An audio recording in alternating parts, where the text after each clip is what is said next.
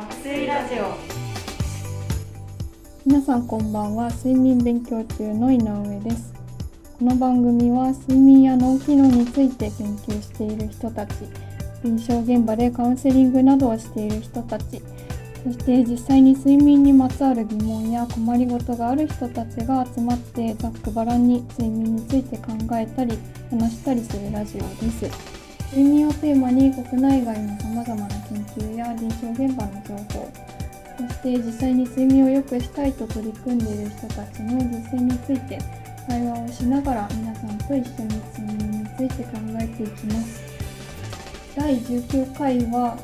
睡眠勉強中の井上と坊主の睡眠専門医松井と眠れないエンジニアの上等が。お送りしております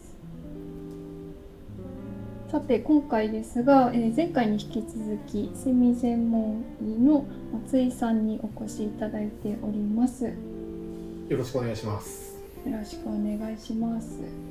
えー、前回最後の方で、えー、通院どんな時にお医者さんにかかっていいですかというようなお話があったと思うんですがその辺りのお話をもう少し深掘りできればと思います、はい、通院に関してちょっとさんいかがお考えでしょうか？そうですね。通院というか、まあ、そもそも病院の時間帯みたいな話になっちゃうんですけどやっぱ僕らの世代だと仕事を平日昼間していてあとはま学校とか大学とかっていう人もいると思うんですけど大体病院の受付時間は平日の日中とかで、まあ、お昼休みとかに合わせていけないかなと思ったら結構病院のお昼休みの時間も会社の時間と丸かぶりしていてなかなか行きにくいとかがあると思うんですけどこういった時に何でしょうその気軽に来てくださいって言われても今自分はこの会社を休んでまで行くほどなのかみたいなのがちょっと考えちゃうなと思うんですけどそういったところは先生いかがでしょうか？そうなんですよね。やっぱりいやまさにそれだと思います。なんか会社を休んでまで行かなきゃいけないほどやばいなと思ったら来てもらうでもいいかもしれないですけどまあ、あのそうじゃなくても来たい方っていうのいらっしゃると思います、まあ、残念ながらね僕の外来とかは平日の日中しかやってないんですけどあの例えば土曜日にやってるクリニックたまに日曜日とかもありますね。あとはこう、まあ、これも9時前には閉まっちゃうんですけどこう夕方6時8時台とかだと結構やってるところはあるので、まあ、そういうところで相談いただくってことはできるはできる。ちょっと探すのは大変かもしれませんけどという感じですね。なるほど。あそういう病院を探していくとかっていう方法になるかなというところなんですけど、うん、何でしょう病院に行く手前の何でしょう対処法というかいろいろこういうのを試してみたらいいんじゃないみたいなのって何かありますかね？そうですよね。あのそう病院になかなか行く暇ないしそこまでひどくないけどって方っていうことでしょうかね。うんうんえーと、そうするとまあそうですね。あの例えば、うん、なんかまああの患者さん患者さんとは失礼ですけどあの人によっては眠れない方によってはあの薬局で買ったりとかそういう方もいらっしゃるかなと思います。なるほど。まあ薬局で確かに睡眠薬ってなんか売ってますよね。ああいうのって実際どうなんですか？その医療従事者というか先生方から見て効果とか、そうなんです。あので薬局に売ってるやつって実はね睡眠薬ではないんですよね。だからあの病院で出す睡眠薬って薬局では売っちゃいけない決まりになっていて薬局に売ってるのは睡眠改善薬っていうちょっと微妙に 違うんですけど一時的に眠れない時に飲んでくださいっていうものなんですよ一時的に眠れない時。そう。それもね理由があるんですよ。なんかねあの薬局に売ってるやつって、えーと、実はねジフェンヒドラミンっていう成分のものが睡眠改善薬といって売られてるんですけどこれ実はあの古いタイプのアレルギーの薬なんですね。まあ専門用語で言うと第一世代抗ヒスタミン薬なんですけどあのアレルギーの薬って眠たくなるじゃないですか。経験あるかちょっと分かんないですけど。あのアレルギーの薬最近のアレルギーの薬はいろいろ改良されてあまり脳に行かないであのだから眠くなりにくいような開発なんですけど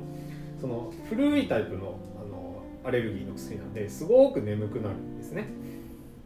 だからなんか副作用で寝てるみたいな薬なんです実は。ジフェンヒドラミンっていう薬は。であのまあ効くは効くんですけど問題があってですね毎日飲んでると効かなくなっちゃうんですね。でとある研究ではなんですけど、えー4日間ぐらい毎日飲むともうプラセボと差がない程度にしか効かなくなるっていう、えー報告があってですね。なのであの一時的な眠れないのにだけ使いましょうみたいな、えー位置づけなんですよね、なるほど。分かりました。ありがとうございます。そしたらそういった場合だとその一時的なお薬一時的なそのドラッグストアで買えるようなお薬で対処してそれでもこううまく眠れないとかだったら、まあ、お医者さんにかかるっていうルートがあるかもしれないですね。うんうん。あると思います。あのやっぱりあの前回でも話しましたけどあのアルコール使う人が多いんですね。眠れない時。にでそれに比べたらまあいいかなっていう気がするんですよねやっぱりアルコールで眠るのはやめてほしいのでまあただ難しいのがこのジフェンヒトラミンさっきの薬局に売ってるあの睡眠改善薬もですね結構次の日眠くなったりとかもあるので、まあ、カジュアルには買えるんですけどまあ、いいことばっかりとも限らないちょっと飲んでみないとわからないみたいなところはあるんですよね。はい、ありがとうございます。そのお薬関連薬局で買える薬つながりではないですが、漢方とかもお話聞いたことあるなと思うんですが、このあたりはいかがでしょうか？はい、ありがとうございます。あのそうなんですよ。漢方もね、あのよく言われていて、あの眠れないって時に漢方であの睡眠にいいよっていうのをね、いくつか言われていて、ちょっと名前を挙げると、あの例えば三層忍糖っていう漢方だったり、えー、翼寒酸とか翼寒酸化陳皮半減、あとはね神木秘湯っていう薬もまああのこれはでもみんなあの不眠症に保険病名であるので、まあ、あの実は病院で出せる漢方ではあるんですけど、まあ、漢方薬だと割と薬局でもあの売っているものもあるのであの購入すること自体は可能かなと思います。で漢方薬の効果なんですけどなんかあのすごいこうやっぱりいわゆる医薬品の睡眠薬ほどは強いエビデンスはないんですけどなんかねあの中国からたくさん研究報告が出てて睡眠薬よりは副作用少ないしそれなりに効きますよみたいなあの報告があります。だからまあ試してみるのはいいんじゃないかなという気がしますね、まあ、当然漢方薬とはいえなんかあの予想しない副作用とか出ないわけじゃないのでまあ、まあ、100%安全ってわけではなないのはちょっと一応気にしないといけないんですけどまああの実際飲み心地が悪い薬とかは少ないのでえーまあ、最初に試すのとしてはありなのかなっていう気もしますね。はい、ありがとうございます。ちょっとさんは漢方とかはいかがですか？漢方ちょっと試したことがない睡眠に関してはちょっと試したことがなくて、まあ、鼻炎とかで一回病院の先生に処方されて飲んだことはあるんですけど、なんでしょう今いくつか名前を挙げていただいたんですけど、まあ、いざそれをちょっと試してみたいなと思って薬局とかで買えるっていうことだったんですけどうんうん、この選び方とかっていうのはどうやって選んだらいいんですかね、あそれそうですね。難しいところなんですよ。あのね漢方はあのこれねマニアックなんですけどね僕も専門じゃないです漢方に関しては、えっと実証と虚証っていう考え方があって。なんかね実証っていうのはすごい体力のある人虚証っていうのは逆にこうちょっとこう細くてこうちょっとそこまで体力ない方みたいな。まあざっくり言うとそんな感じです。であのやっぱりあの東洋医学の診察の仕方っていうのは全く違うのでなんかこう、えー皮膚の状態とか下下ベロとか見たりとかねいろいろな総合的に判断するそうなんですけどあのまあその症に合わせたこの人にいいであろうみたいな漢方があるんですね。でまあそうですね。僕そんなに詳しくないんですけどさっき言った中でも翼寒酸っていうのがまあ中間症なので割とこうまあ一般的に使いやすいやつです。でこの翼寒酸化陳皮半減って翼寒酸と似た名前なんですけどこっちはちょっと巨匠向けの人が飲むやつなのでまあその2つのあのがやっぱり不眠症にはよく使われている漢方なので、まあ、その辺飲んでみるっていうのはいいんじゃないでしょうかね。ほどありがとうございます。あとは何でしょう。今もうすでにいろんな薬飲まれてる方とか、まあうんうん。あとはちょいちょい話で出てくるメラトニンとかサプリですね。そういったものを飲んでる方がその、まあ、飲み合わせですね。漢方と一緒に飲むっていうのはどうなんですかね。そうですね、あのー飲み合わせで問題になることはないのでその2つに関しては。あの、はい、大体漢方薬漢方薬なのでいろんな種類すでに飲んでる人が追加で飲むというのはちょっと例えば成分がかぶってしまって変な副作用とか出ることはあるんですけどあのそうでない大体のこう西洋薬だったら問題なく飲めるかと思います。なるほど。はい。わかりました。ありがとうございます。はい、えーそろそろお時間となってきました。えー今回はですね、あの睡眠専門医の先生に来ていただいたということで、上藤さん、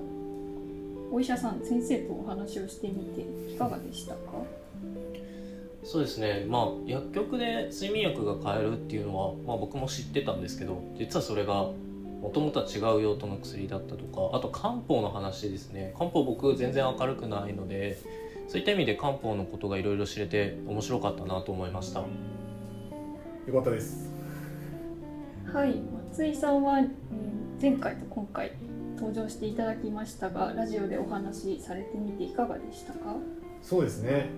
なんかあっという間に時間が過ぎてしまってあの あそうただあの薬局の漢方もですね睡眠改善薬もですねあのなんというかあのすごいこうめちゃくちゃ優秀かっていうと実はやっぱり病院の医薬品の方がいいかもしれないんであのまあちょっと、まあ、まず試してみてダメそうだったら気軽にご相談いただけたらなっていう感じです。はい。これはちょっと強調したくて。はい、最後に。はい。すいません。はい、ありがとうございます。いろいろあの病院に行く手前のいろんな対処法もありますけど、まあ、迷ったら、えーぜひお医者さんに気軽に相談してくださいという感じですね。はい、まさにそういうことです。はい、えそれでは、えそろそろお時間となってまいりましたので、え皆さんまた次回お会いしましょう。